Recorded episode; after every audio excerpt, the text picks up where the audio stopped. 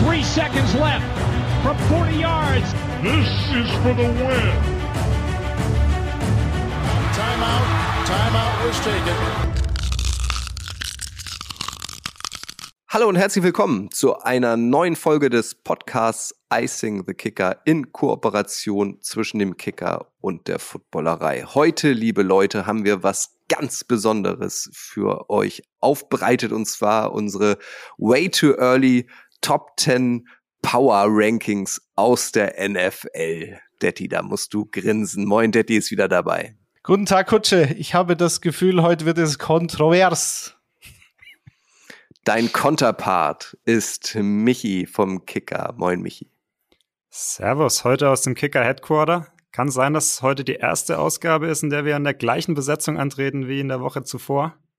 Ich weiß es gar nicht. In dieser äh, langen und ruhmreichen Historie dieses Podcasts. Aber wir sagen uns so schön, ja, never change a winning team, ne? Ja, ist mir auch schon aufgefallen. Das, das ist der Beginn einer Tradition. Power Ranking, Detti. Ähm, wir haben so ein bisschen äh, hin und her geschrieben, bisschen hin und her diskutiert. Ähm, wir haben uns letztlich für eine Top 10 entschieden. Für alle, die jetzt vielleicht den Begriff Power Ranking ähm, noch nicht so gut kennen, denen es noch nicht so geläufig ist, erklär doch einmal, was dahinter steckt. Das ist ja ein, ein beliebtes Instrument rund um die NFL. Ja, ich glaube, die, die zwei Merkmale eines Power Rankings äh, ist zum einen der Begriff Stand jetzt und zum anderen die Subjektivität. Also das, das sieht halt einfach naturgemäß jeder anders. Und ähm, das bedeutet nicht, dass das Power Ranking äh, am, am 2. Juni, äh, drei Monate später, immer noch so aussieht. Aber Stand jetzt kann man durchaus schon mal diskutieren, welche Teams, weil es ist ja schon ein bisschen Zeit vergangen seit dem Super Bowl, welche Teams äh, aus Draft, Free Agency das Beste gemacht haben oder eher nicht so gut performt haben und ihre Stellung in der Liga, wenn man die Stärke der Teams bewerten möchte, ähm, verschlechtert oder verbessert hat. Und darüber wollen wir heute sprechen. Das Gute, Michi, ist ja, äh, es sind nur noch drei Monate. Ich finde, es geht. Also drei Monate klingt in meinen Ohren auch nicht ganz so lang wie ein Vierteljahr. Deswegen würde ich gut finden, wenn wir bei den drei Monaten bleiben. Der hat jetzt gesagt, wir haben die Free Agency hinter uns, ähm, wir haben den Draft hinter uns, ähm, es laufen schon OTAs. Meinst du, äh, dass sich äh, in den nächsten drei Monaten noch groß was an der Reihenfolge verändern wird? Oder können wir eigentlich schon mehr oder weniger seriös unsere Einschätzung eingeben, abgeben? Naja, gut, es kann natürlich immer sein, ähm, du hast in den Trainings, in den Trainingcamps auch mal Verletzungen, wenn sich mal ein Quarterback verletzt, dass dann das Team erstmal fünf, sechs Spots runterfällt. Du hast natürlich ein paar Teams, wo noch nicht die Quarterback-Situation klar geklärt ist, die natürlich immer ein großer Faktor äh, in den Power Rankings äh, ist. Äh, wenn ich mir die Seahawks angucke, wenn da beispielsweise noch Baker Mayfield äh, hinwechseln würde, würden die meiner Meinung nach mal deutlich nicht. mal mal äh, mal knapp äh, zehn Plätze springen vielleicht in meinem Ranking oder zumindest fünf bis sechs. Ja, ich denke, es ist schon eine ganz gute Orientierung, aber in Einzelfällen, ähm, Quarterback-Trades oder einzelne, die einzelnen Top-Free Agents, über die wir in der letzten Folge gesprochen haben, wechseln vielleicht noch das Team. Da kann sich noch im Einzelnen was tun. Ich würde aber sagen, im Großen und Ganzen kann man das heute schon mal als grobe Orientierung für Week One nehmen. Ich glaube auch, weil wir sprechen ja von den Top 10 äh, und von dem her denke ich auch, dass sich so massiv da nichts mehr ändern wird. Wenn man so das Ende der Top Ten äh, sich ansieht, was wir gleich tun werden und wo Michael und ich äh, durchaus differieren, da kann natürlich noch ein Team reinspringen in die Top Ten, falls da noch ein Free Agent daherkommt, äh, der noch nicht gesigned wurde. Oder wenn sich halt andersrum äh, im Training Camp jemand äh, schwer verletzt, der äh, mit ein Grund ist, dass Team X in den Top Ten überhaupt stattfindet. Und ich muss auch sagen, Dette, ich weiß nicht, wie es dir ging, aber ich fand gerade so die letzten zwei Teams extrem schwierig. Also die Nummer 9 und 10, die wir jetzt gleich vortragen werden. Ähm, da habe ich mich total schwer getan. Da hätten auch noch fünf, sechs andere Teams in Frage kommen können für mich. Äh, War es bei dir genauso oder hattest du an anderen Stellen äh, vom Ranking Probleme? Mm, ja, ich habe lustigerweise, ohne jetzt zu viel vorwegzunehmen, oder doch natürlich schon, also ich hatte gestern Abend noch einen anderen Spitzenreiter und habe dann äh, seitdem mir nochmal überlegt, welche Schwächen denn ein Team hat, was ich ein paar Plätze weiter hinten ursprünglich gelistet hatte. Und dann ist mir aufgefallen, mir fallen keine Schwächen ein. Also mehr Teaser geht ja Team. fast nicht jetzt. Ja, ja, ja, genau. Und dann ist das Team von vier auf eins katapultiert. Aber dazu kommen wir später. Ein super Spoiler. Also, es gibt bekanntlich 32 mhm. NFL-Teams. Äh, die Jungs haben es erzählt, wir machen äh, die Top 10. Ähm, ich würde vorschlagen, ihr macht das immer abwechselnd. Ähm, uns interessiert logischerweise auch eure Meinung. Wir werden ähm, Dettis und Michis äh, Top 10 später auch nochmal als Social-Grafik aufbereiten. Aber wenn ihr Bock habt, auch einfach mal in euch zu gehen, die Karten zu mischen und uns eure Top 10 zu schicken, dann würden wir uns darüber freuen, weil ihr sollt ja auch Teil dieses Podcasts sein ähm, und vielleicht veröffentlichen wir dann auch einfach mal ein paar Rankings von euch. Äh, Top 10 ist das Stichwort. Detti, später Ende machen wir auch noch den Letztplatzierten. Ihr habt beide von mir das Verbot bekommen, die Jacksonville Jaguars auf Platz 32 zu setzen. Deswegen bin ich gespannt, wen ihr stattdessen dahin gemacht, äh, hingesetzt habt. Aber wir fangen erstmal mit den Top 10 an. Detti, wer ist denn deine Nummer 10 Stand jetzt in der NFL? Stand jetzt im Juni. Und gleich mein Team, da habe ich mich natürlich auch schwer getan und da tut sich, glaube ich, jeder schwer. Und es ist sehr diskutabel, ob die Miami Dolphins tatsächlich so einen Sprung machen in die Top 10 hinein. Ähm, ich bin gern bereit, mich dafür beschimpfen zu lassen, dann im November, wenn man merkt, dass die Geschichte mit äh, Mike McDaniel und Tour Tango Vailoa nicht so funktioniert, wie sich das alle vorgestellt haben. Meine Theorie ist aber halt folgende.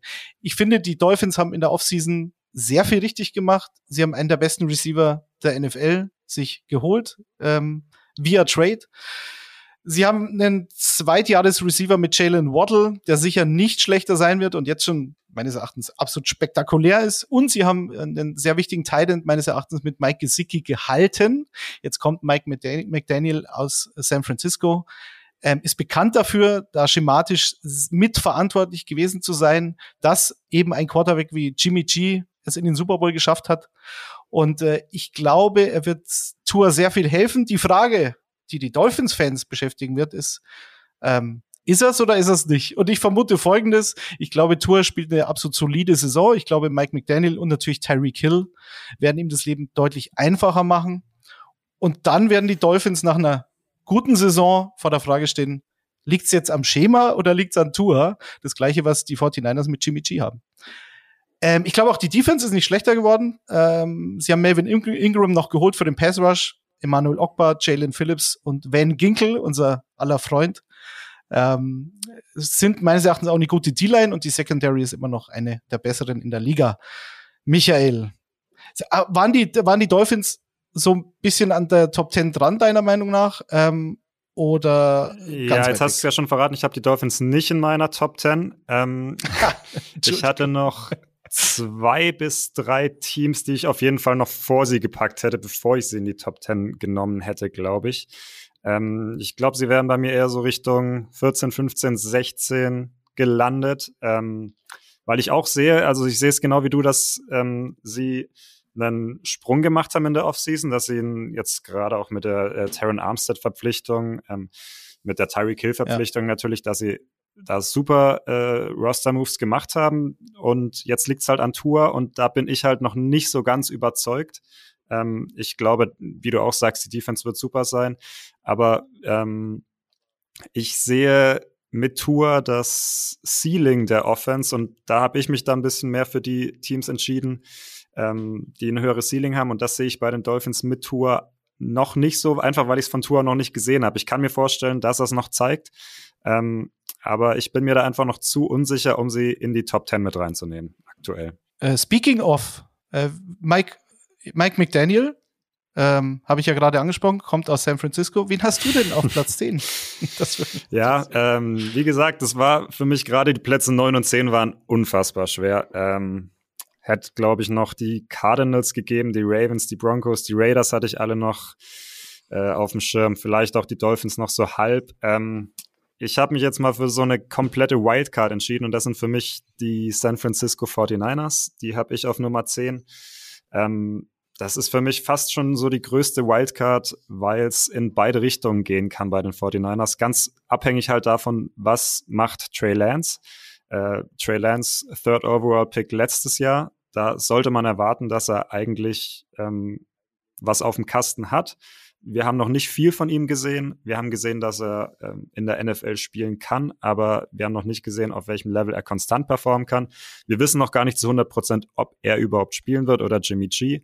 Da sind so viele Fragezeichen äh, bei den bei den 49ers. Ähm, Daddy, du hast sie auch gar nicht drin. Ähm, ich hatte sie eigentlich auch zuerst nicht drin, habe dann nochmal zurückgewechselt, weil ich gedacht habe, der Stamm dieses Teams ist natürlich schon noch brutal gut. Ähm, die waren letztes Jahr eine gefangene Interception, eine fallen gelassene Interception, besser gesagt, davon entfernt, ähm, in, im Super Bowl zu spielen. Ähm, darf man nicht vergessen. Mhm. Und sie haben halt immer noch einen der besten Playcaller der Liga mit äh, Kyle Shanahan. Und deswegen habe ich sie dann am Ende doch noch in die Top 10 reinge reingebracht, auch wenn es natürlich einen Haufen Fragezeichen gibt. Aber gehen wir mal vom Top, äh, vom Top-Szenario aus und äh, Trey Lance performt so wie Patrick Mahomes im zweiten Jahr, dann sind die 49ers ganz schnell auch mal an Nummer eins oder zwei in diesem Ranking, glaube ich. Was auffällt, Detti, ist, äh, dass der Packers-Fan auch hier in dieser Folge jetzt schon wieder versucht, die 49ers, das Kryptonit der Packers stark zu reden. Ist dir das auch aufgefallen? Ja, total. Ich dachte, ich tue ihm den Gefallen und, und gehe davon aus, dass die 49ers einen Rückschritt machen. Ähm, eigentlich gehören sie in die Top 10 das sehe ich ganz genauso. Vor allem ein Team, was in den Top 4 der Liga war vor ein paar Monaten. Wieso soll das nicht in den Top 10 stehen? Mir macht halt diese Trey Lance-Geschichte Sorgen, diese ungelöste Quarterback-Frage. Ähm, und das ist jetzt wieder ein klassisches Beispiel für Stand jetzt. Wenn es da entweder ein Commitment zu Jimmy G gibt, also die Aussage, okay, unsere drei First Rounder, die wir für Trey Lance hergegeben haben, die haben sich jetzt bis jetzt noch nicht äh, gelohnt, voraussichtlich, und wir gehen mit Jimmy in die Saison als Starter dann ist es natürlich wieder ein total solides Team. Die zweite Frage ist natürlich, was ist mit Debo Samuel? Also, das sah vor ein paar Wochen echt nicht gut aus, finde ich. So die, die, ähm, die Vibes, die da aus San Francisco gekommen sind. Jetzt scheint man sich wieder ein bisschen anzunähern. Wenn der auch bleibt oder einen, einen Vertrag unterschreibt und glücklich in die Saison geht, dann gehören die natürlich in die Top 10, ganz klar. Ja, also war für mich jetzt auch so ein, äh, so ein Ding, wenn ich äh, die 49ers in die Top 10 nehme, dann auf jeden Fall nur die 49ers mit Debo Samuel. Und dann kann ich vielleicht gleich dabei bleiben bei meiner äh, Top 9. Und zwar ist es nämlich auch ein Team, bei dem ich gedacht habe, das ist so ein What-If-Szenario. Und äh, das sind die Cleveland Browns. Ähm, aber allerdings nur die Cleveland Browns mit Deshaun Watson. Ähm, ich mhm. glaube, die Cleveland Browns können, wenn Deshaun Watson spielt, ähm, ist es so ein Team, wo ich gesagt habe, die haben dann einfach ein höheres Ceiling ähm, als die Teams, die ich gerade genannt habe, die ich äh, auch da in dieser Range hatte, die ich dann rausgelassen habe, ähm, weil sie einfach mit diesem Quarterback kannst du richtig weit kommen. Das hat er schon mit einem gar nicht mal so guten Texans-Team gezeigt, der Sean Watson. Und dieses Browns-Team ist vom Kader her besser aufgestellt als dieses Texans-Team, was der Sean Watson damals schon äh, in den Playoffs äh, ein, zwei Mal weit geführt hat. Ähm, ich glaube, die Secondary ist sehr stark von den Browns. Generell die, die Defense mit Miles Garrett als Anführer. Hinten drin hast du Denzel Ward, Greg Newsom als junges, talentiertes Cornerback-Duo, äh, Grant Delpit noch als Safety. Also da ist richtig viel, richtig gut und richtig viel Entwicklungspotenzial auch noch. Ich habe ein bisschen Sorge noch, was die Wide right Receiver angeht. Ähm, außer Amari Cooper haben wir letzte, äh, letzte Folge schon ein bisschen drüber geredet. Ähm, aber ich glaube, wenn der Sean Watson so zurückkommt, wie er aufgehört hat, ähm, sind die Browns ein Contender, ein Playoff-Contender. Und ähm, dann sehe ich bei ihnen das, äh, das Ceiling ein bisschen höher als bei manchen anderen Teams, die vielleicht einen höheren Floor haben, aber ähm, den ich dann am Ende nicht ganz den Sprung zum Beispiel in den Super Bowl zutrauen würde, selbst wenn sie gut performen. Zum Beispiel bei deiner Nummer 9. Ich gehe natürlich davon aus, dass Dishon Watson nicht die komplette Saison spielt. Ähm, das ist der Grund, warum ich sie nicht in den Top 10 habe. Ganz einfach. Wie du schon sagst, der Kader ist Wahnsinn. Aber ähm, Jacoby Brissett traue ich nicht zu, die Browns in die Playoffs zu führen. Auf der anderen Seite gleich, wenn, wenn Brissett starten muss, dann, dann packt Stefanski halt wieder sein, sein äh, lauflastige, seine lauflastige Offense äh, aus und das hat vor zwei Jahren bei Baker Mayfield auch gereicht. Also so ist es ja nicht. Äh, ich verstehe jetzt nicht, warum sie David Njoko so einen fetten Vertrag gegeben haben, aber okay, rein athletisch ist er ein Freak, ist aber ja nicht der Star dieser Offense, sondern Amari Cooper sollte funktionieren.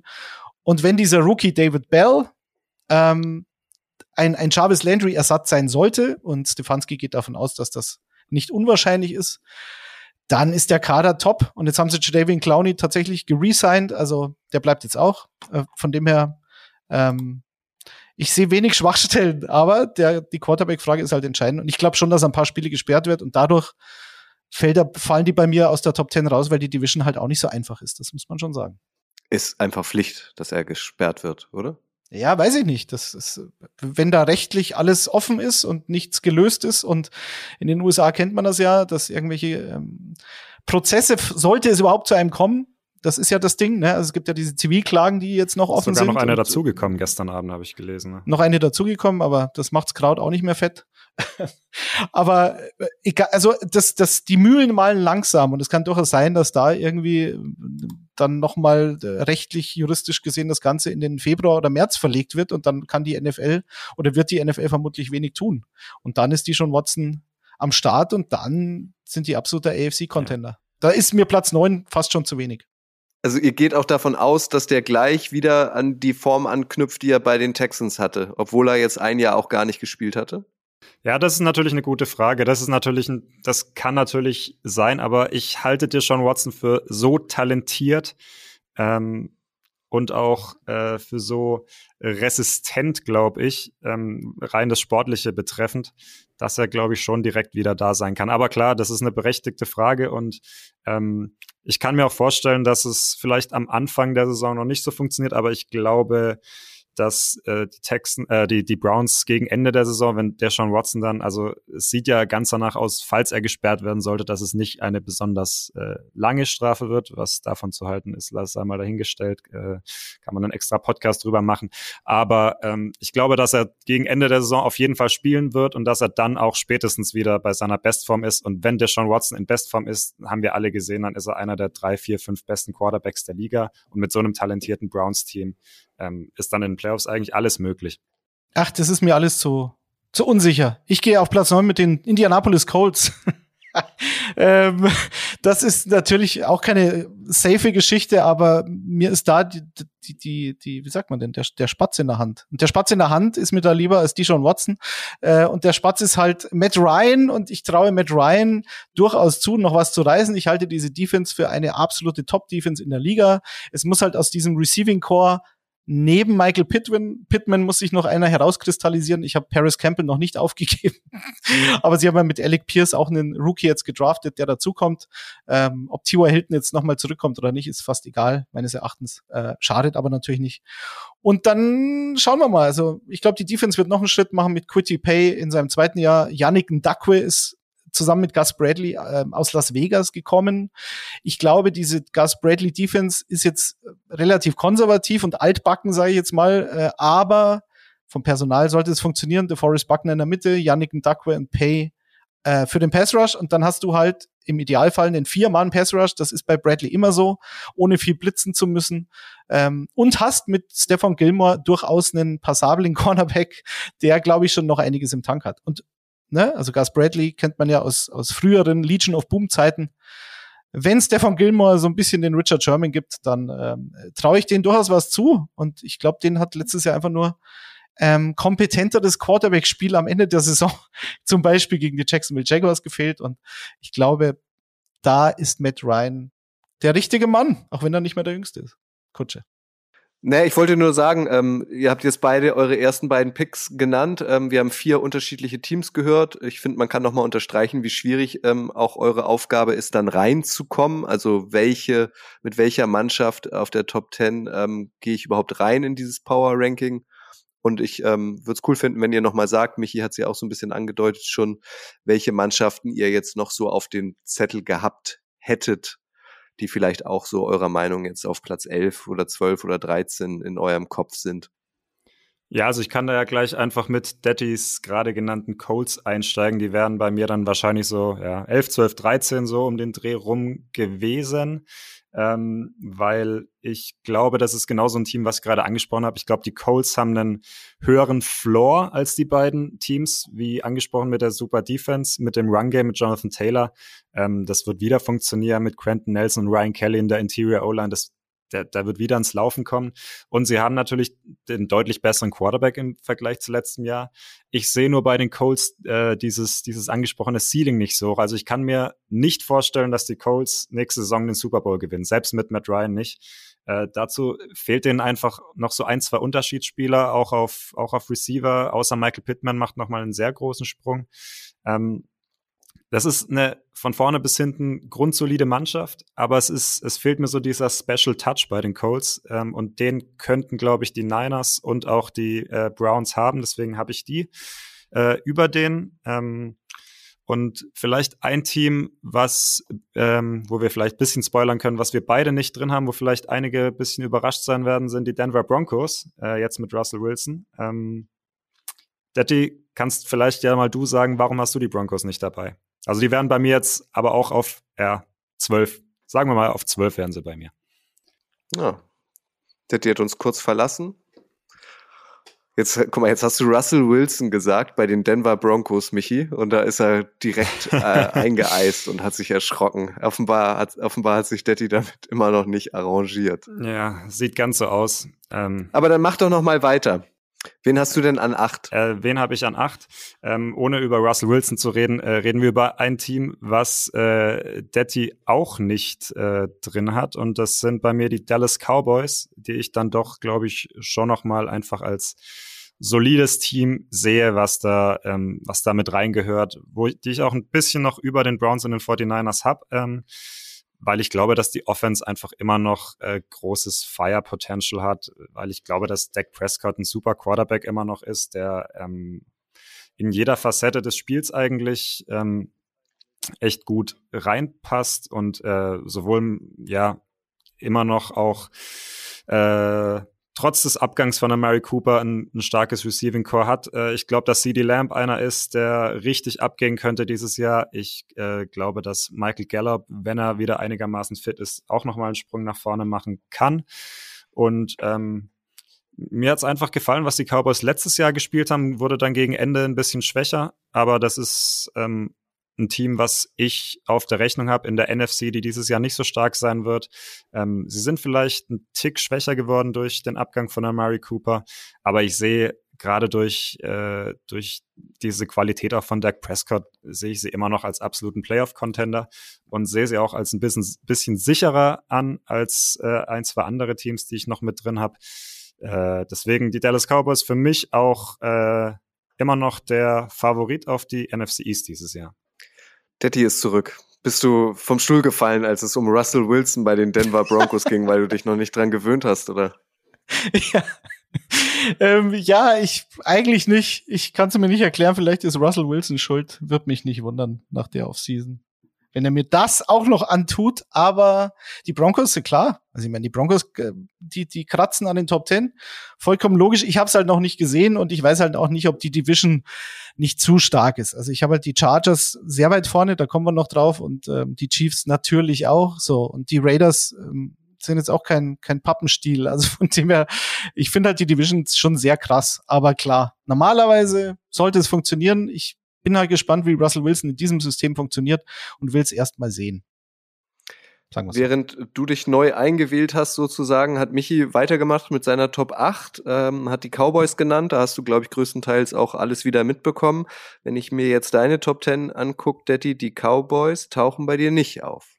Nee, die Cowboys tauchen bei mir nicht auf, weil für mich die, also die Cowboys ja sowieso ein Team sind, auf das man sich so gefühlsmäßig nicht verlassen kann. So, ähm, die Division ist natürlich relativ einfach, aber da sehe ich dieses Jahr ein anderes Team weiter vorne, die eine grandiose Offseason hingelegt haben, meines Erachtens und dadurch gewinnen für mich die Cowboys gar nicht die Division und ich bezweifle halt daher, dass die, dass die Cowboys dann im Playoff-Rennen da mitspielen, weil sie haben halt, und das ist Fakt, Amari Cooper verloren und Randy Gregory verloren, der ja eigentlich schon da war und dann doch wieder weg, weggegangen ist. Und äh, ähm, Tyron Smith und Zach Martin, die werden halt auch nicht jünger in der O-Line. Sie haben jetzt natürlich im, im, im Draft einen O-Liner sich geholt, das ist okay mit Tyler Smith, aber ähm, äh, Tyron Smith und Zach Martin sind eben relativ alt und relativ oft verletzt.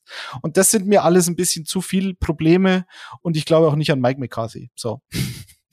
Deswegen, ich halte es für einen Fehler. Das sehe ich natürlich komplett anders. Ja, ich halte es für einen Fehler, dass sie ihn behalten haben. Ich glaube, dass ähm, mit diesem Saisonende und ähm, diesem Laufversuch ähm, von Dak Prescott, das ist, ähm, ich glaube, da ist zu viel kaputt gegangen. Er und, weiß, wie man Super Bowls gewinnt. Das stimmt natürlich. Aber wieso siehst du die denn höher, die Cowboys? Ja, ich habe es gerade, glaube ich, schon den, den Hörern äh, dargestellt. Äh, wa warum? Da warst du, glaube ich, noch nicht wieder äh, auf, auf dem Damm. Also ich habe ja gerade gesagt, äh, für mich sind die äh, Cowboys ganz klar immer noch der Favorit in der NFC East, auch wenn es, glaube ich, Ewigkeiten her ist, dass zweimal in Folge ein Team die NFC East gewonnen hat. Ähm, und vor allen Dingen sehe ich sie auch immer noch vor den äh, Philadelphia Eagles, die ja wahrscheinlich der größte Konkurrent werden. Ähm, und Daddy, ich glaube, da sind wir bei deiner Nummer 8 schon wieder, ne? ja, wir, wir sprechen jetzt natürlich über die, sag ich mal, die, die, die Teams, die am Rande der Top 10 sind, ein bisschen ausführlicher als später, weil später sind wir uns dann doch wieder ein bisschen einiger. Ich sehe die Eagles vorne und ich sage euch auch warum. Die Offseason, besser kann man es nicht machen. AJ Brown, absoluter Top-Receiver in der Liga, holen sich die Eagles was normalerweise nicht passiert und nicht passieren kann, aber bei dem momentanen ähm, äh, Receiver-Markt und den Verträgen die da äh, ähm, ausgehändigt werden, ist es anscheinend so ein Trend, dass es halt Teams gibt, die können sich's leisten und die anderen wollen sich's nicht leisten. Dazu haben sie mit Hasen Reddick einen super ähm, ähm, Edge Rusher oder Pass Rusher ähm, Edge geholt, der ähm, bei den Cardinals nie so den Stellenwert hatte, dann bei den Panthers eine super Saison gespielt hat. Äh, den haben sie sich geholt als Free Agent und James Bradbury, den ich ja bekanntermaßen sowieso sehr gern mag als Cornerback, äh, gegenüber von Darius Slay ähm, da kannst du nicht meckern. Und die gleiche Frage, die man in Philadelphia natürlich stellen muss, ähm, das ist, das ist ähnlich wie in Miami, ist der Quarterback der Quarterback der Zukunft oder müssen wir uns halt im nächsten Jahr nach einem neuen Quarterback umsehen? Aber selbst wenn das der Fall wäre, dann haben halt die Eagles und Howie Roseman drei Picks in den ersten beiden Runden 2023 und drei Picks in den ersten zwei Runden 2024. Also, ähm, wie gesagt, besser kann man es nicht machen. Und selbst wenn es nicht funktioniert mit Jalen Hurts, dann kannst du halt nächstes Jahr ähm, nochmal nachlegen auf der Position und bist halt dann absolut im Rennen. Für mich sind es dieses Jahr schon, weil ich glaube, dass Jalen Hurts schon funktionieren kann in einer sehr lauflastigen Offense und einer sehr guten Defense in Philadelphia. Ja, das ist genau das Ding. Ich glaube, in den Power Rankings äh, 2023, 2024 äh, kannst du die Eagles gerne Nummer 8 setzen, Daddy, aber für mich ist das deutlich zu hoch noch. Da, das sind ja viel weiter vorne. Viel weiter. Nee, also ich, ich gebe dir mit vielem äh, Gesagten recht. Ich finde auch, die Eagles hatten vielleicht sogar die beste äh, Offseason überhaupt. Also da kann ich dir eigentlich gar nicht mehr, gar nicht mal so viel widersprechen, aber ich habe doch noch massive Zweifel, was den Quarterback angeht. Ähm, und da sind meine Zweifel sogar noch ein Tick größer als bei den Miami Dolphins. Dolphins. Ähm, ich glaube nicht, dass Jalen Hurts ein Quarterback ist, der dich sehr weit tragen kann. Es ist, es ist ein Quarterback, der in einem lauflastigen, einem äh, gut auf ihn abgestimmten System funktionieren kann, der Spiele gewinnen kann, der dich auch, wie er es letztes Jahr schon gezeigt hat, in die Playoffs führen kann. Ähm, ich sehe bei ihm aber nicht das Potenzial, so ein richtig, richtig guter Quarterback zu werden, der dich wirklich bis in den Super Bowl bringen kann. Dafür ist er mir persönlich als Passer einfach zu limitiert. Er ist ein super Dual-Threat-Quarterback. Ähm, er ist mit seinen Füßen stark, äh, aber ich sehe nicht, dass er die Pässe anbringt im äh, vierten Quarter eines Playoffs-Spiels, die dich dann am Ende weit bringen, ähm, weil er da einfach finde ich, dann zu sehr äh, limitiert ist, was, was sowohl die, was sowohl die Armstrings als auch, als auch die Accuracy angeht. Ähm, ich glaube, wenn er auch letztes Jahr auf stärkere Defenses getroffen ist, hat er starke Probleme gehabt. Es kann natürlich sein, dass sich noch weiterentwickelt, aber für mich ist es dann doch die Quarterback-Position zu wichtig. Ähm, auf fast allen anderen Positionen sind die Eagles super besetzt und haben sich verstärkt aber aktuell sehe ich sie doch eher noch so im Mittelfeld. Könnte, könnte für die Playoffs reichen, aber in meinen Power Rankings nicht über 15 oder 16. Also wir halten fest, wir haben es hiermit auf Tape. Michi legt sich fest, die Dallas Cowboys werden die NFC East gewinnen in der kommenden Saison. Für Daddy sind es die Philadelphia Eagles. Wir werden sicherlich im Rahmen dieses Podcasts auch nochmal einen genaueren Blick auf die einzelnen Divisions ähm, richten. Einmal äh, für mein und vielleicht auch für das Verständnis der Zuhörer, habt ihr die Top 8, Top 10 so aufgebröselt, ähm, dass da auch immer der jeweilige Gewinner einer Division drin ist, so wie wir es jetzt bei den Cowboys und Eagles hatten? Ähm, oder habt ihr darauf jetzt nicht geachtet, weil es nichts mit den Playoffs erstmals erstmal zu tun hat, so ein Power Ranking? Nee, darauf habe ich eigentlich nicht geachtet. Nur ist halt dann die Frage, jetzt wie in der NFC East, äh, ich sehe da nicht zwei Teams, die, die in die, in die, in die Top Ten gehören. Also lege ich mich auf eins fest und Michael ja offensichtlich auch. Und äh, okay, also wenn sie die Division gewinnen, dann spielen sie ein gutes Jahr. Bei den Eagles ist, war mein Argument, sie waren letztes Jahr schon in den Playoffs und haben sich deutlich verbessert. Und ich glaube auch nicht, dass Jalen Hurts schlechter wird. So, dadurch sind sie für mich halt dann ein, ein Kandidat, natürlich nicht für den Super Bowl, aber auf jeden Fall für die Playoffs der, in denen sie ja letztes Jahr schon waren. Also von dem her, so. Ist ein bisschen. Aber es gibt auch durchaus Teams aus einer Division, die da, äh, die Division, die dann da mehrfach vertreten ist. So, jetzt festhalten, Michi. Jetzt kommt nämlich Dettys Top 7. Da solltest du dich ganz besonders anschnallen. Ja, ich hab, ich nehme vielleicht die Top 7 und die Top 6 zusammen, weil das für mich beides Teams sind und ich will auch gar nicht äh, zu, zu groß und zu lang drüber reden, aber sowohl bei den Chiefs, die ich auf Platz 6 habe, als auch bei den Packers, die ich auf Platz, Platz 7 habe, Mic Drop, ähm, sehe ich halt einfach das Problem, wenn du Tyreek Hill und Davante Adams verlierst, dann ist das für mich so, so ein krasser Einschnitt in diesen Kader. Und ich muss es erst mal sehen bei den Packers, dass diese Offense ohne Davante Adams so funktioniert und äh, wie sie es dann angehen, ob sie halt deutlich lauflastiger werden oder ob einer von den Jungs, die da noch rumlaufen, ähm, sich dann halt rauskristallisiert, ob es Christian Watson, der Rookie ist, der aber von dem von dem College kommt, sehr klein. Die Frage, hatte er Competition, ne? also die, die ihn dann aufs NFL-Level heben kann oder, oder wird es für ihn eine Riesenumstellung sein? Trey Lance war auch bei North Dakota State und war halt absolut noch nicht NFL-ready. Natürlich liegt es am Spieler und nicht am College, aber ähm, er kommt halt nicht aus einem, aus einem renommierten Programm. So. Und von Christian Watson oder einem Rookie-Receiver in Green Bay mit Aaron Rodgers zu viel zu erwarten, das wäre halt neu, dass da was Vernünftiges dabei rauskommt. Ich lasse mich gerne eines Besseren belehren. Ähm, und klar, sie haben mit Lazard und ähm, anderen Kandidaten in dieser Offense haben sie schon Spieler, die kennen das System und die kennen Aaron Rodgers und äh, ob jetzt äh, Sam Brown da ist und Waldes Scantling da ist oder nicht. Ja, aber sie, sie hätten vielleicht nicht geschadet, weil sie das System halt kennen. So, also das sind mir zu viele Fragezeichen für die Offense. Die Defense ist natürlich massive und ist noch besser geworden, als sie letztes Jahr war. Mit Quay Walker und White da in der ersten Runde, also das, die Front Seven ist halt sensationell. So.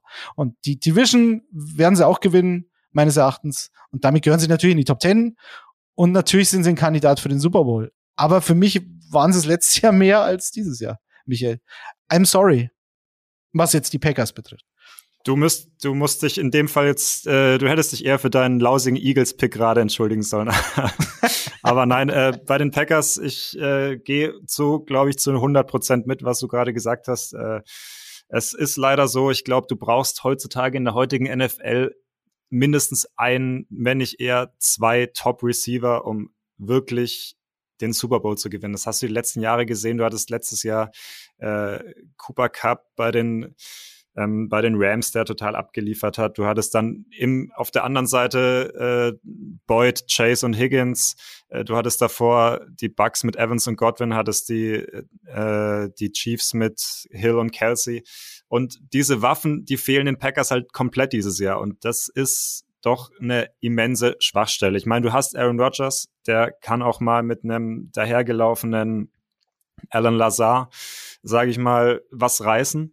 Ähm, ich glaube, die Bilanz ist auch ziemlich gut sogar ohne Devante Adams in den letzten zwei, drei Jahren gewesen. Ich glaube, sie haben kein Spiel verloren ohne ihn. Aber ähm, Devante Adams ist halt der absolute Unterschiedsspieler in dieser Offense gewesen, neben Rogers natürlich. Ähm, und ich glaube, wenn es nicht gerade der äh, Back-to-Back-MVP wäre, äh, müsstest du die Packers eigentlich auch noch viel weiter unten haben, weil dieses Waffen- und Receiving-Core ist ich wüsste vielleicht noch ein, zwei, die vielleicht noch schlechter sind in der NFL. Außer Sammy Watkins macht nach äh, acht Jahren NFL jetzt endlich mal den Sprung, äh, den man seit acht Jahren nicht gesehen hat von ihm. Ähm, aber ich gebe dir total recht, die Defense, die wird super sein. Ähm, ich habe auch noch ein bisschen äh, Sorgen, was die Offensive Line angeht. David Bakhtiari ist jetzt auch bei den OTAs immer noch nicht dabei gewesen. Das scheint immer noch eine größere Frage zu sein bei ihm. Und ob er nach so langer Verletzungszeit dann wieder so dominant zurückkommt, als dieser dominante Left Tackle, der er über Jahre war, weiß man auch nicht. Ähm, Elton Jenkins hatte auch einen Kreuzbandriss. Jetzt werden auch noch ein, zwei Rookies wahrscheinlich spielen, gerade zu Beginn der Saison. Das ist auch ein bisschen wackelig. Also die Offense, außer Rogers, der natürlich wieder abliefern wird, macht mir das schon auch ein paar Sorgen. Deswegen, ich habe die Packers ähm, auch nur einen Platz höher. Das wahrscheinlich bisschen äh, durch die Fanbrille hat es dann für mich für Platz sechs noch gereicht. Wer ist bei dir auf Platz sieben? Auf Platz sieben äh, habe ich die äh, Los Angeles Chargers, die du vorhin auch schon angesprochen hast. Äh, ein Team, was letztes Jahr gar nicht in den Playoffs war. Ähm, aber ich glaube, ich und auch viele andere hier, auch im Footballerei-Kosmos, haben ja schon letztes Jahr so ein bisschen den äh, LA Chargers Hype Train gestartet, äh, weil wir einfach alle so viel mhm. von Justin Herbert halten. Ähm, ich glaube, Justin Herbert kann noch mal deutlich drauflegen. Er war in den letzten ein, zwei Jahren immer noch ein kleines bisschen inkonstant. Wenn er das abstellt, er bringt einfach alles mit. Und die Char Chargers haben natürlich eine super Offseason gehabt. Jetzt noch mit JC Jackson, ähm, mit Khalil Mack, den sie auch verpflichtet haben. Ähm, sie haben Mike Williams gehalten. Also mir gefällt das alles richtig gut, was in LA aufgebaut, äh, äh, aufgebaut wird. Ich bin auch nicht so skeptisch, was äh, Brandon Staley angeht, den, den Coach. Und ähm, ich war eigentlich der Überzeugung, dass ich jetzt argumentieren müsste, warum ich die Chargers so weit oben habe. Aber Daddy, du hast sie noch weiter oben, werden wir später noch sehen. Daddy, willst du darauf reagieren, auf diesem kleinen Diss? Ich habe das schon gemerkt. Also das war ein kleiner Diss jetzt für Michi. äh, äh, nee, das war eine Verwunderung. Und äh, ich bin völlig entsetzt, dass der die nur so weit unten hat. Also ich kann es nicht verstehen und weiß nicht, was los ist mit dem, mit dem Michael. Ich habe sie auf drei und ich hatte sie noch weiter vorne. Und dann ist mir wieder eingefallen, dass die Chargers eigentlich nie was reißen und äh, man seit Jahren auf diesem Bandwagon sitzt und es kommt halt dann wieder nichts dabei raus. Aber dieses Jahr ist es soweit. Das hatte ich halt auch im Kopf, ne? Also die Chargers sind irgendwie so der Prototyp des äh, gehypten Teams, so wie du es auch gesagt hast, Michi, und irgendwie schaffen sie es dann immer selbst gefühlt, sich noch Knüppel zwischen die Beine zu werfen. Ja, sie, sie, sind, sie sind halt das Bayern 04 Leverkusen der NFL und deswegen finden wir sie ja alle so toll, ne? Jetzt geht das wieder los. Wir sind quasi bei der Halbzeit, wie gesagt, wir bereiten äh, diese Grafiken für euch auch nochmal Social Media äh, mäßig auf, aber noch einmal der Vollständigkeit halber. Ähm, Detti hatte an 10 die Dolphins, an 9 die Colts, an 8 die Eagles, an 7 die Packers und an 6 die Chiefs ähm, es gibt keine Übereinstimmung mit Michael, weil der hatte an 10 die 49ers, an 9 die Cleveland Browns mit Watson, Ausrufezeichen, an 8 die Cowboys, an 7 die Chargers und an 6 die Packers. Wenn ihr, wie gesagt, auch Bock habt, dieses Spiel mitzuspielen, dann schreibt uns gern eure Top 10. Jetzt kommen wir in die Top 5. Wer möchte anfangen in der Crunch Time von euch beiden? Also, ich glaube, ich, also ich habe die viel zu weit unten, weil wir wissen doch alle, wie es läuft. Am Ende wird Tom Brady seinen achten Ring holen, weil er nochmal zurückgekommen ist und Super Bowl, den Super Bowl gewinnt. Also, das ist, also da brauchen wir uns nichts vormachen. Wir können jetzt also tun, als ob wir nicht wüssten, dass es passiert, aber wir wissen alle, dass es passiert. Für mich sind die Bucks im Power Ranking, was die Stärke des Kaders betrifft, trotzdem nur in Anführungszeichen auf Platz fünf. Michael, du hast ja auch in der Range, so, soweit ich das im Kopf habe, aber ähm, okay, auf der einen Seite, sie haben halt ihre zwei Starting Guards verloren und Tom Brady ähm, ist so flexibel wie ein Stahlbetonträger, deswegen ist es immer nicht gut, wenn sich in der O-Line etwas ändert. Äh, und sie haben Jason Pierre-Paul in der D-Line vermutlich verloren und, und äh, Sue vermutlich auch verloren, haben aber jetzt brandaktuell Akeem Hicks von den Chicago Bears ähm, als Defensive Tackle geholt. Ein Jahr, zehn Millionen. Auch das ist wieder so ein Move. Die Bucks wissen jetzt oder nie, also na, ist ja mal relativ bei Brady, da ist immer jetzt und niemals nie, aber ähm, ich glaube, die sehen das jetzt auch wirklich so als letzte Chance. Natürlich haben sie einen neuen Headcoach, aber ich glaube, das wird relativ äh, unspektakulär verlaufen, diese Geschichte. Ähm, ich glaube, die Bucks machen keinen Schritt zurück. Die einzige Frage, die ich bei den Bucks habe, was ist mit Chris Godwin? Weil ich, also die Bucks haben letztes Jahr im Schnitt 30 Punkte pro Spiel gemacht. Das ist schon mal aller Ehrenwert, Tom Brady war der Passing Yards Leader in der NFL in seinem ähm, äh, Alter, Kutsche, in unserem Alter, hat er die meisten Passing Yards in der NFL gemacht. Und äh, dann hat sich aber Chris Godwin schwer verletzt und in den letzten beiden Spielen mit Godwin hat Godwin 32 Targets bekommen und 25 Pässe gefangen. Also das ist schon ein, ein sehr, sehr zentraler Baustein in der Offense, natürlich mit Mike Evans zusammen. Ob Gronk zurückkommt oder nicht, wir werden sehen, aber ähm, ich sehe die Bucks vorne auch mit Todd Bowles und ich habe sie jetzt auf Platz 5, aber ähm, die Realität schreit für mich schon wieder nach NFC Championship Game. Zumindest das. Ja, die Realität schreit für mich nach Platz 4. Äh, da da habe da hab ich sie nämlich schau. eingeordnet, einen Platz vorne dran. Ähm, aber äh, ich, ich kann dein Gefühl total verstehen. Ich hatte auch diesen, äh, diesen Eindruck, ja, eigentlich ist es doch wieder Brady und es ist wieder diese Kombi mit, äh, mit Evans und, und Godwin und der, der starken Defense und Shaquille Barrett und der guten Secondary und eigentlich kannst du sie ja nicht nur auf vier machen. Äh, habe aber irgendwie noch drei Teams gefunden, die ich noch einen Tick äh, drüber gesetzt habe, auch weil die Bucks ja doch ein kleines bisschen zumindest so in the trenches, äh, also auf Guard und auch in der D-Line bisschen Aderlass hatten. Klar, jetzt ist Akeem Hicks noch dazugekommen. Ähm, trotzdem könnte ich mir vorstellen, dass gerade ohne JPP, dass der schon fehlen wird, auch mit seiner Leadership in der Defense. Und natürlich, ähm, man darf nicht unterschätzen, dass sie halt nicht mehr den gleichen Headcoach haben wie dieses Jahr. Klar, Byron Leftwich ist immer noch da als, als OC. Da hat sich nichts getan. Ähm, und die Defense von Todd Bowles äh, wird wieder super sein. Aber ob wir jetzt ohne den Mann mit der äh, Schiebermütze ähm, noch so diesen, äh, diesen Spirit haben oder auch die offensiven Ideen noch haben, die offensive Erfahrung haben.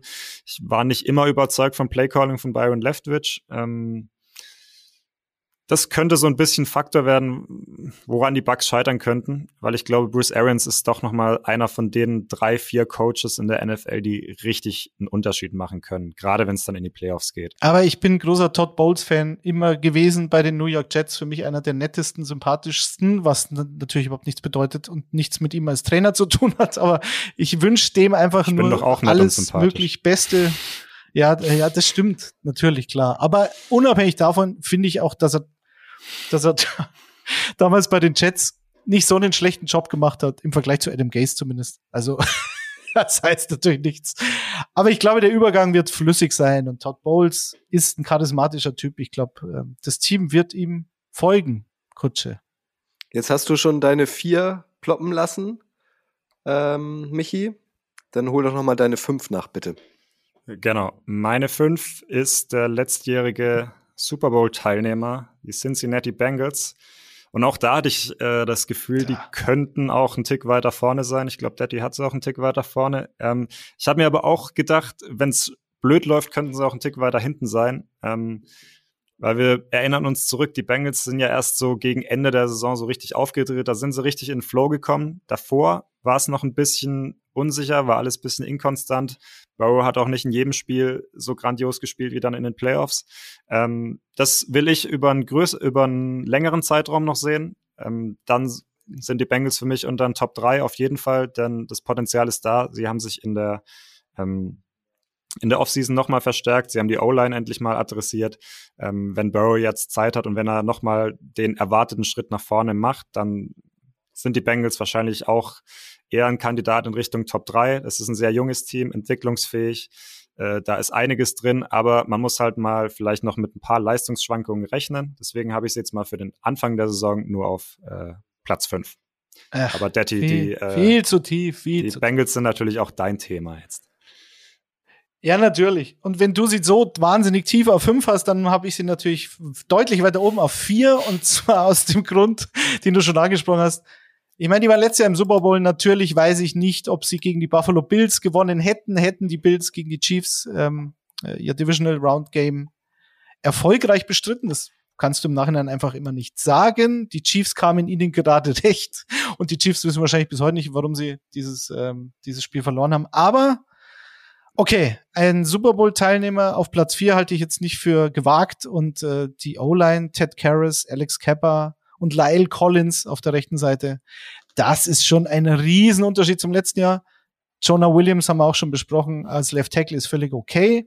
Die einzige Frage ist für mich jetzt noch Jackson Carmen. Ist das ein guter Left Guard, aber war immerhin ein Zweitrund-Pick letztes Jahr. Ansonsten sind die, die Offense ist gleich geblieben, die Defense ist nicht schlechter geworden. Das einzige Fragezeichen ist für mich ein bisschen Jesse Bates. Was passiert da jetzt? Streikt er jetzt, weil er nicht unter dem Franchise-Tag spielen will? Ist natürlich ein eminent wichtiger Spieler. Äh, ich glaube auch ein Team-Captain. Also, hm. Und sehr gespannt bin ich auf Joseph Osai. Äh, Mark, Mark the Name. Ähm, über den werden wir noch sprechen, glaube ich. Das ist ein Defensive End, Drittrunden-Pick vom letzten Jahr. Sah sensationell aus und hat sich dann schwer verletzt, hat gar nicht gespielt, aber ich glaube, der kommt gerade recht, um diese, diesen Pass Rush noch zu verbessern, weil das hat man auch gegen die Chiefs gesehen, da haben sie es dann anders gespielt, vor allem in der zweiten Halbzeit sehr viel auf Coverage gesetzt, aber jetzt allein, allein den, den Pass Rush, ähm, der Pass Rush war jetzt nicht gut genug, um dann auch, glaube ich, den Super Bowl zu gewinnen. Und ich glaube, Osai könnte helfen. Okay, die Spannung steigt. Wir vergeben langsam Metall, nämlich Bronze, Silber und Gold. Ähm, auch da habe ich gesehen, seid ihr zumindest ähm, auf einer Position unterschiedlich. Ich würde es, glaube ich, am coolsten finden. Ihr könnt euch aussuchen, wer anfängt, wenn ihr runter von drei auf eins einfach nochmal runtergeht. Oder wollt ihr Spannung haben und eure Eins erst später announcen? Komm, die, die Eins, Jaguars, lass mal offen, das wird eine große schon. Überraschung. Ja, ja. Keine Spannung mehr. Komm, mach du, mach du dein, dein, deine Bronzemedaille. Medaille.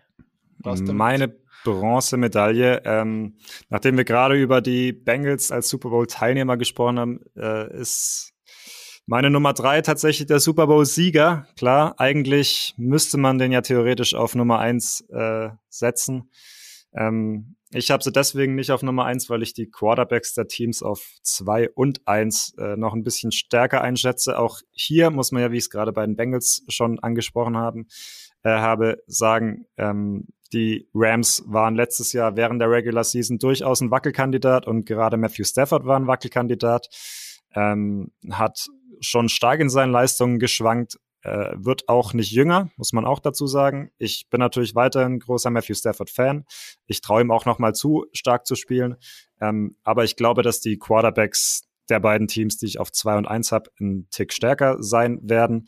Und äh, ich glaube auch, dass der Verlust von Andrew Whitworth doch ähm, im Team und auch in der O-Line größer sein könnte als gedacht.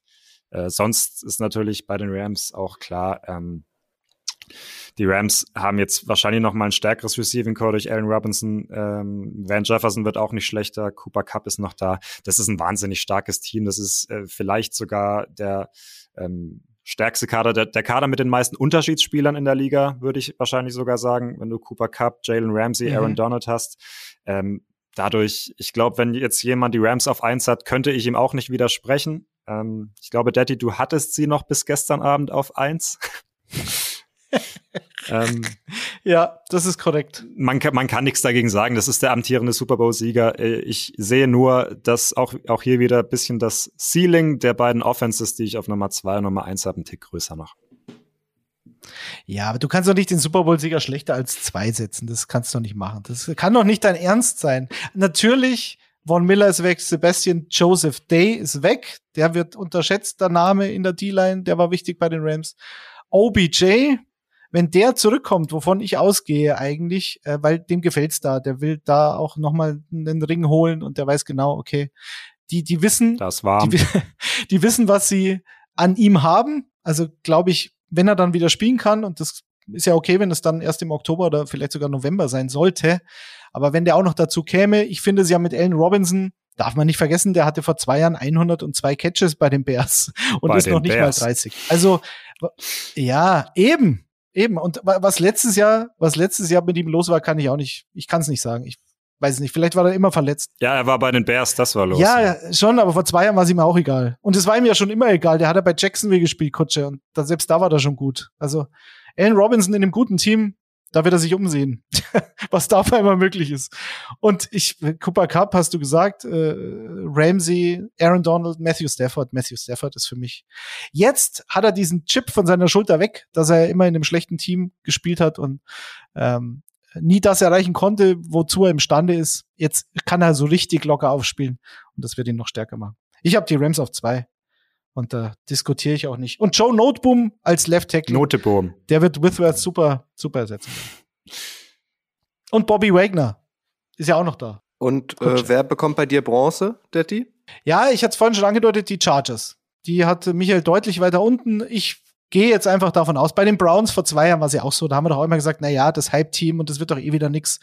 Und dann haben sie sogar ein Playoff-Spiel gewonnen. Bei den Chargers, also rein von der Qualität des Kaders, haben sie noch mehr drin, als nur ein Spiel zu gewinnen. Sie müssen sich halt endlich mal für die Playoffs qualifizieren. Und äh, klar, nur die Jets und die Lions haben mehr Punkte kassiert ähm, pro Spiel als die Chargers letztes Jahr. Also die größte Baustelle war die Defense. Sie haben Khalil Mack geholt. Da verspreche ich mir jetzt gar nicht so viel davon. Dann schauen wir mal, was dabei rauskommt. Aber schaden wird er nicht, mit Bosa dann so ein One-Two-Punch zu bilden im Pass Rush.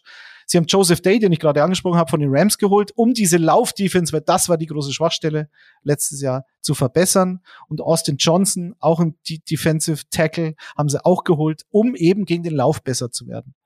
Und JC Jackson, Michael hat es angesprochen, der beste Corner in der Free Agency, haben sie auch geschnappt und Asante Samuel kommt in sein zweites Jahr und die beiden sind so, glaube ich, schon eins der der, der stärksten Cornerback-Duos in der Liga. Also ich sehe wenig Schwachstellen. Rashawn Slater, Left Tackle, letztes Jahr Rookie. Sion Johnson, Guard, dieses Jahr Rookie. Isaiah Spiller, super Ergänzung zu Austin Eckler. Ich sehe keine Schwächen. ja, vielleicht ein bisschen Right Tackle mit Storm Norton, ist mir jetzt noch aufgefallen, aber ja, der, so ein Right Tackle findest du in jedem Kader der nicht so ganz. ich ich, ich, ich gebe dir in, eigentlich in, in fast allen Punkten recht. Ich, ich bin ja immer noch der, eigentlich auch einer der Anführer vom Chargers Bandwagon, äh, würde ich sagen. Mir hätte es noch gut gefallen, wenn sie noch einen, einen dritten Receiver geholt hätten, äh, neben Mike, Mike Williams und Keenan Allen, der jetzt auch langsam ein bisschen älter wird. Aber ich bin voll dabei, dass die Chargers das Potenzial haben, in Super Bowl zu kommen, definitiv. Und äh, gerade was wichtig werden könnte, die, die Interior D-Line, Sebastian Joseph Day, du hast es angesprochen. Ähm, das war letztes Jahr die ganz, ganz große Schwachstelle. Ich glaube, sie waren das schwächste Team gegen den Run, ähm, haben dadurch auch einige Spiele verloren und Herbert musste oft von, ähm, von hinten also einen Rückstand aufholen. Ähm, wenn er das nicht mehr machen muss, glaube ich, dass er noch ein bisschen sicherer wird in seinen, in seinen Würfen, in seinen, in seinen Entscheidungsfindungen, die manchmal noch ein bisschen geschwankt haben. Und dann bringt äh, Justin Herbert alles mit, wirklich meiner Meinung nach alles mit, was ein Quarterback braucht, um ein Team bis in Super Bowl zu führen.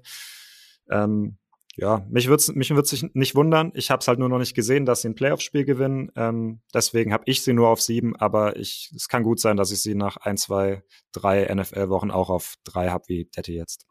Vielleicht ähm, machen wir, macht ihr ja auch noch mal ein Power Ranking kurz vorm Start. Vielleicht hast du ja dann auch ein noch größeres Herz für die Chargers. Es gibt äh, offenbar ja Teams, für die du ein größeres Herz hast, Michi. Äh, Silber, dein Silberkandidat, der ist auch noch offen. Nimm uns mit. Ja, vielleicht für einige bisschen überraschend ähm, nach der Offseason. Ich habe die Kansas City Chiefs auf Nummer zwei.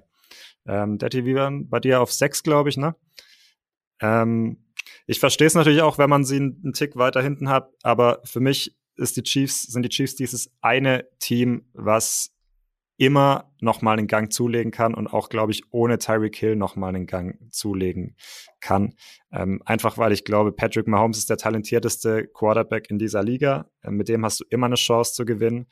Ähm, mit dem kannst du, wenn er mal aufdreht, und das glaube ich, wird auch ohne Tyreek Hill so sein, ähm, mit ihm kannst du ein Spiel innerhalb von fünf Minuten, wir haben es schon so oft gesehen, komplett drehen. Ähm, mit Andy Reid natürlich, mit immer noch Eric, Eric Bianemi.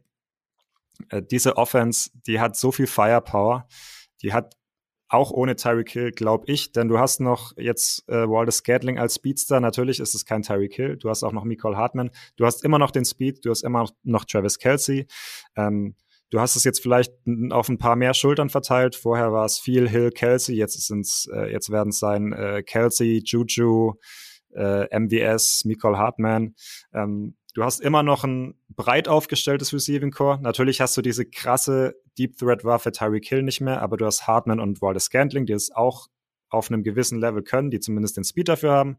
Ähm, deswegen glaube ich, die Chiefs ist einfach so ein Team, du kannst sie nie rauszählen, weil sie haben halt Reed und Mahomes. Und ich Sie waren auch letztes Jahr nicht weit weg vom, vom Super Bowl. Ich tue mich einfach schwer, ein Team mit derartiger Qualität, auch wenn sie schwächer geworden sind personell, äh, viel weiter als Nummer zwei einzustufen. Ich habe sogar ehrlich gesagt überlegt, ob ich sie auf Nummer eins äh, setze. Ich, mir ist schon klar, dass Nummer sechs äh, sehr kritisch ist.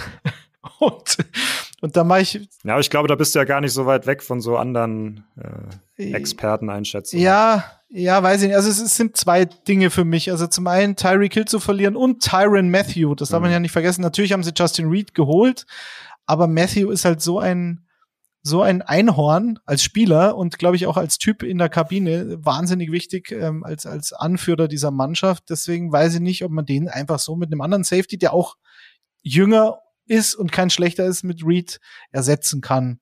Da bin ich gespannt. Sie haben die Defense verstärkt. Das ist die Sache, die ich ähm, sagen muss, die ist deutlich besser geworden. Ähm, obwohl sie Matthew verloren haben, aber Trent McDuffie zu holen, ähm, ist eine gute Idee ähm, sagen wir es mal so. Und sie haben mit George Kalafdis einen Defensive End geholt in der ersten Runde, mit Trent McDuffie den Cornerback in der ersten Runde. Also das war eine gute Idee, die Defense besser zu machen. Das haben wir ja gegen Buffalo gesehen. Und wir reden hier von Super Bowl, ja oder nein. Und wenn du auf dem Niveau spielst, darf es dir halt nicht passieren, dass du eine Offense so gar nicht stoppen kannst. Und sie haben das Spiel trotzdem gewonnen, aber es lag nicht an der Defense. Ähm, deswegen ich habe sie zu weit unten wahrscheinlich, aber ich bin, ich will es erstmal sehen, wie die Offense ohne Tyreek aussieht. Ich bin absolut dabei, dass äh, dieser Trent McDuffie-Pick auch so sowas sein könnte, was nochmal einen Unterschied macht. Diese Defense, klar, gegen den Pass war die nicht gut. Ähm, deswegen haben sie, glaube ich, einen Cornerback und einen Pass-Rusher geholt.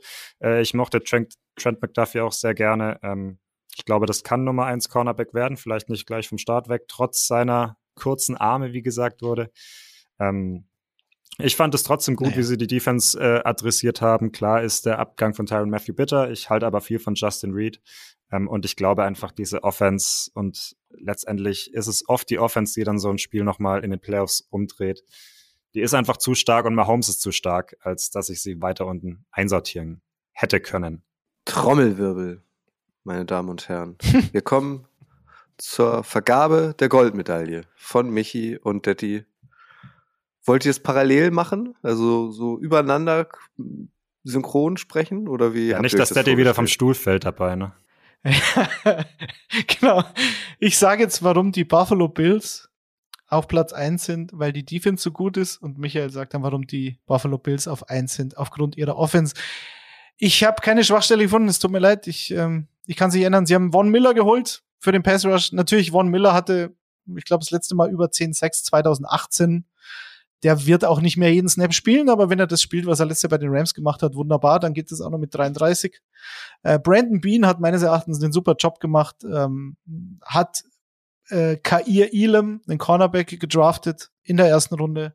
Ich glaube, so als Pendant zu Tredavious White, der ja letztes Jahr verletzt war am Ende der Saison. Also der kommt ja zurück. Hm, was immer so eine der wenigen Schwachstellen letztes Jahr war, war, glaube ich, die Cornerback-Position. Das haben sie adressiert. Und ähm, weiß ich nicht, also die Defense war letztes Jahr schon gut. Sie war vielleicht nicht Top-Level, aber da können sie hinkommen. Was mir ein bisschen Gedanken, wo ich mir Gedanken machen würde und was mich auch ursprünglich davon abgehalten hat, sie auf eins zu setzen. Wie kompensiert die Offense den Abgang von Brian Dable? Sie haben jetzt Ken Dorsey, der ist seit 2019 Quarterback Coach und Passing Coordinator gewesen, also kommt aus In-House, haben sie den besetzt.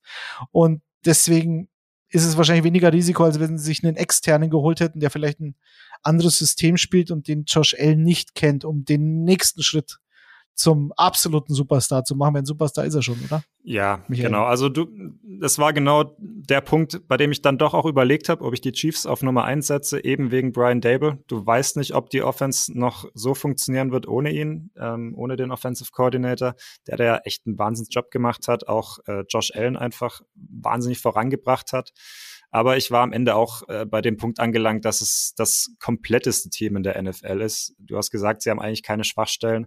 Ähm, die O-Line ist stark. Stefan Dix ist ein super Nummer 1 Receiver. Gabriel Davis hatten wir vor zwei Wochen als Breakout-Kandidaten für diese Saison. Ich bin auch großer Fan von Jameson Crowder, der jetzt den Slot statt Cole Beasley besetzen wird. Ähm, in Runde zwei haben sie James Cook noch als Running Back geholt. Das war so vielleicht ein bisschen eine Schwachstelle. Ähm, muss man mal sehen, aber die Bills waren ja auch unter Brian Dable und ich denke nicht, dass sich das großartig ändern wird. Ein sehr passlastiges Team. Ähm, um vielleicht ein bisschen kontrovers dann doch noch zu werden. Ich habe zwar die Bills auf Nummer 1 im Power Ranking, ich glaube aber, stand jetzt nicht, dass sie den Super Bowl gewinnen werden. Ähm, einfach weil ich es noch nicht äh, noch nicht so sehe, dass sie, dass sie diese ganz großen Spiele gewinnen. Also in den letzten 29 Jahren hätten sie schon mal gewinnen können. Aber haben sie halt nicht. So, da, also, ja, da sehe da seh ich dann irgendwie können, da noch nicht so die Erfahrung auch im äh, sowohl beim Quarterback als auch vielleicht im, im Coaching-Staff, jetzt wo Brian Dable weg ist, kann sein, dass es dass sie, dass sie dann doch wieder in den, äh, in den Playoffs irgendwo scheitern. Könnte ich mir zumindest vorstellen. Ich kann mir aber auch vorstellen, dass sie den Super Bowl gewinnen. Was jetzt meinen Super Bowl-Pick angeht, würde ich aber, glaube ich, sogar noch auf die Chiefs setzen, stand jetzt. Ähm, aber das beste Team meiner Meinung nach jetzt in der NFL sind trotzdem die Buffalo Bills. Vielleicht schaffen die Bills ja wieder das Kunststück vier Finals in Folge zu verlieren. Es sei ihnen aber nicht zu wünschen. Der Vollständigkeit halber, ähm, das Top 5 Board von Michi hat die Buffalo Bills an eins, die Chiefs an zwei, die Rams an drei, die Bucks an vier und die Bengals an fünf. Bei Detti sieht es so aus, auch die Bills an eins, dann kommen die Rams, dann kommen die Chargers, dann kommen die Bengals und an fünf die Buccaneers. Wie gesagt, wir bereiten euch das nochmal als Social-Grafik vor. Ähm, falls ihr äh, uns, dem Kicker und der Footballerei noch nicht auf Twitter oder Instagram folgt, ist das eine absolute Folgeempfehlung an dieser Stelle. Und wir haben es einleitend ja schon erwähnt. Wir wollen uns abschließend noch den kleinen Spaß in Anführungszeichen erlauben. Ähm, dadurch, dass wir die Plätze 11 bis 31 ausgelassen haben, wollen wir zumindest aber noch über die 32 sprechen. Michi Detti, wer ist Stand jetzt im Power Ranking, in eurem ganz persönlichen Power Ranking, das schlechteste Team der NFL? Ja, ähm, das ist schwierig, Kutsch. ich hätte, also, naja, die Jaguars hätte ich ja sowieso nicht genommen, aber ich nehme jetzt mal die Atlanta Falcons. Ohne Matt Ryan, das erste Mal seit 2007. Marcus Mariota und Desmond Ritter ähm, stehen jetzt auf der Kommandobrücke und bei beiden bin ich ein wenig skeptisch, aber nicht zwingend, weil ich sie für inkompetente Quarterbacks per se halte. Vor allem Mariota bin ich gespannt. Ja, ich meine, der Mann war ein sehr, sehr hoher Draftpick. Es hat halt bei den Titans nicht funktioniert und bei den Raiders durfte er halt nicht und die paar Mal, in denen er dann gespielt hat, sah es gar nicht so schlecht aus. Wir werden sehen, aber mir ist es einfach zu wenig. Kyle Pitts, ja, aber Drake London mussten sie machen, so früh ihn zu draften. Äh, ich finde es aus Fantasy-Sicht super, dass Drake London bei den Falcons spielt, aber ich weiß halt nicht, gerade weil er halt letztes Jahr auch ähm, so schwer verletzt war, ob der kommt und an Tag eins dann ähm, da irgendwie so der, der, der Leading Passcatcher sein kann in diesem Team. Für mich war Carolina übrigens auch ein heißer Kandidat aus der gleichen Division auf Platz 32 zu kommen. Aber da finde ich den Kader gerade in der Defense eigentlich zu stark. Und wenn ich mir das, den Kader der Falcons anschaue, Brian Edwards, Drake London, Olamide Sakirs, Damir Bird, Auden Tate und Carell Hodge und Geronimo Allison. Das sind die Receiver bei den, bei den Falcons. Und das ist, ähm, ich bin sehr gespannt auf Tyler Allgeier. Immer wenn ich den Namen lese, denke ich an Karl Allgöver. Den kennst, den kennst du noch gut. Den kenn ich, klar. Der Rookie Running Back. Ja, ich bin gespannt. Und der einzige Spieler, eventuell wird Dion Jones ja noch getradet oder gecuttet, gab's so Gerüchte. Der einzige Spieler, den ich wirklich, wirklich mag bei Atlanta, ist äh, AJ Terrell, der Cornerback. Den finde ich sensationell, gerade weil die Defense eigentlich so schlecht ist. Michael. Ja, die Falcons äh, waren bei mir natürlich auch in der engeren Verlosung. Äh, ich glaube, ich hätte sie dann am Ende auf 30, 31 gesetzt. Ähm, hab's nicht gemacht, weil ich immer noch Mariota ganz gerne mag, äh, weil ich es jetzt auch nicht so schlecht die so schlechte Offense, äh, äh eine so schlechte Off-Season von ihnen fand und natürlich äh, zu allervorderst, äh, um meinem lieben Kicker-Kollegen Tommy, der große Atlanta Falcons-Fan ist und gerade im Nebenbüro sitzt, nicht weh zu tun. Äh, liebe Grüße an dieser Stelle. Entschuldigung. Ja, Gruß von mir. Äh, Tommy. Genau. Tommy, äh, Tommy äh, müssen wir mal einladen, wenn es dann wirklich in Richtung First Overall Pick geht nächstes Jahr. Naja, ähm, ich habe auch die Carolina Panthers noch in der engeren Verlosung gehabt, gerade wegen der Quarterback-Situation dort. Bin aber, Detti, genau wie du zum Schluss gekommen, dass es eigentlich ähm, was alle anderen Positionen bis auf äh, Quarterback äh, betrifft, dass es kein so schlechter Roster eigentlich ist. Also ein Roster, was Spiele gewinnen kann, auch ohne Quarterback. Das haben sie auch letztes Jahr gemacht. Das ist eine junge Defense. Sie haben DJ Moore. Äh, deswegen bin ich noch zu einem anderen Team gekommen, was äh, meiner Meinung nach viel falsch gemacht hat in den letzten ein, zwei Jahren, beziehungsweise vor allen Dingen in diesem Jahr. Äh, und das sind die Chicago Bears. Äh, die habe ich an Nummer 32 in meinem Power Ranking. Äh, nicht, weil ich Justin Fields nicht mag, im Gegenteil. Ähm, ich fand ihn super bei Ohio State, war großer Justin Fields-Fan im College. Aber die Bears tun halt einfach gar nichts für ihn. Ähm, Daniel Mooney ist ein aufsteigender Receiver, okay. Aber äh, ich glaube, mit EQ St. Brown äh, an, als Nummer zwei Receiver wirst du in der NFL nicht weit kommen. Ähm, ich glaube auch, dass die Defense, die in den letzten ein, zwei, drei, vier Jahren ja noch öfters ein paar Spiele gewonnen hat, einen Schritt nach hinten machen wird. Äh, ich glaube nicht, dass da wirklich viel kommen wird von, von der Defense. Bis auf Robert Quinn fehlt mir da komplett der Pass Rush. Ähm, die Secondary könnte ganz okay sein. Ansonsten. Die wird ja, super. Die, die Secondary wird Weltklasse. Die sieht tatsächlich nicht Deswegen schlecht können die gar nicht auf Platz 2. Wenn Kyler Gordon und Jack Round Brisker beide einschlagen, beide Second Round Picks. Ähm, aber genau. eine Secondary allein reicht nicht. Ähm, ich glaube, da sind mir zu viele, zu viele krasse Löcher in diesem Team und vor allen Dingen die Offense. Also letztes Jahr war das ja teilweise schon echt mühselig, äh, Bears-Spiele anzuschauen, weil es, es hat einfach keinen Spaß gemacht, diese Offense zuzugucken. Und ich glaube nicht, dass es diese Saison wirklich viel besser wird. Äh, bei Justin Fields sehe ich leider, leider, leider die Gefahr, dass er echt in einem schlechten Team verheizt wird, so wie es die Browns über Jahre hinweg gemacht haben mit ihren Quarterbacks. Ähm, Deswegen habe ich mich dafür entschieden, natürlich auch um äh, dem NFC North-Rival ein bisschen einen reinzudrücken. Chicago Bears Nummer 32 in meinem Powering. Das hatte ich die ganze Zeit im Kopf. Klar kommt das vom Packers-Fan. Aber natürlich, also so wie ihr beide das äh, argumentiert habt, da ist nicht viel Hoffnung in der kommenden Saison. Wenn auch ihr Bock habt, äh, um das nochmal zu erwähnen, eure Top 10 und äh, Platz 32 aufzustellen, macht das gerne, markiert uns in den sozialen Medien, äh, dann sammeln wir das und machen vielleicht nochmal ähm, eine Auswahl, werden wir dann auch nochmal posten von euch, weil das, glaube ich, ein Thema ist, über das man wunderbar diskutieren kann. Ich freue mich, Detti, äh, Michi, wenn wir uns dann in zwei Wochen wiedersehen. Ich gehe davon aus, dass wir das dann einfach wieder in dieser Besetzung durchziehen, oder? Weil die nächste Folge Icing the Kicker gibt's am 16. Juni beim Podcast-Dealer eures Vertrauens. Wenn ich mir am Feiertag dafür Zeit nehmen kann. Oh ja, äh, Kutsche, da waren wir am Abend vorher auf einem Konzert. Hey, hey, hey, hey, da bin ich in Hamburg. Das wird. Äh, Was ist denn da für ein Feiertag? Frohen Leichnam? Ich glaube, oder? Ja. Einer von diesen Donnerstagsfeiertagen im Sommer immer. Habt ihr die überhaupt in Hamburg, Kutsche? Vatertag ist es nicht. Den haben wir gar nicht, nee. Naja, dann bist du, kannst du auch allein moderieren dann beim nächsten Mal.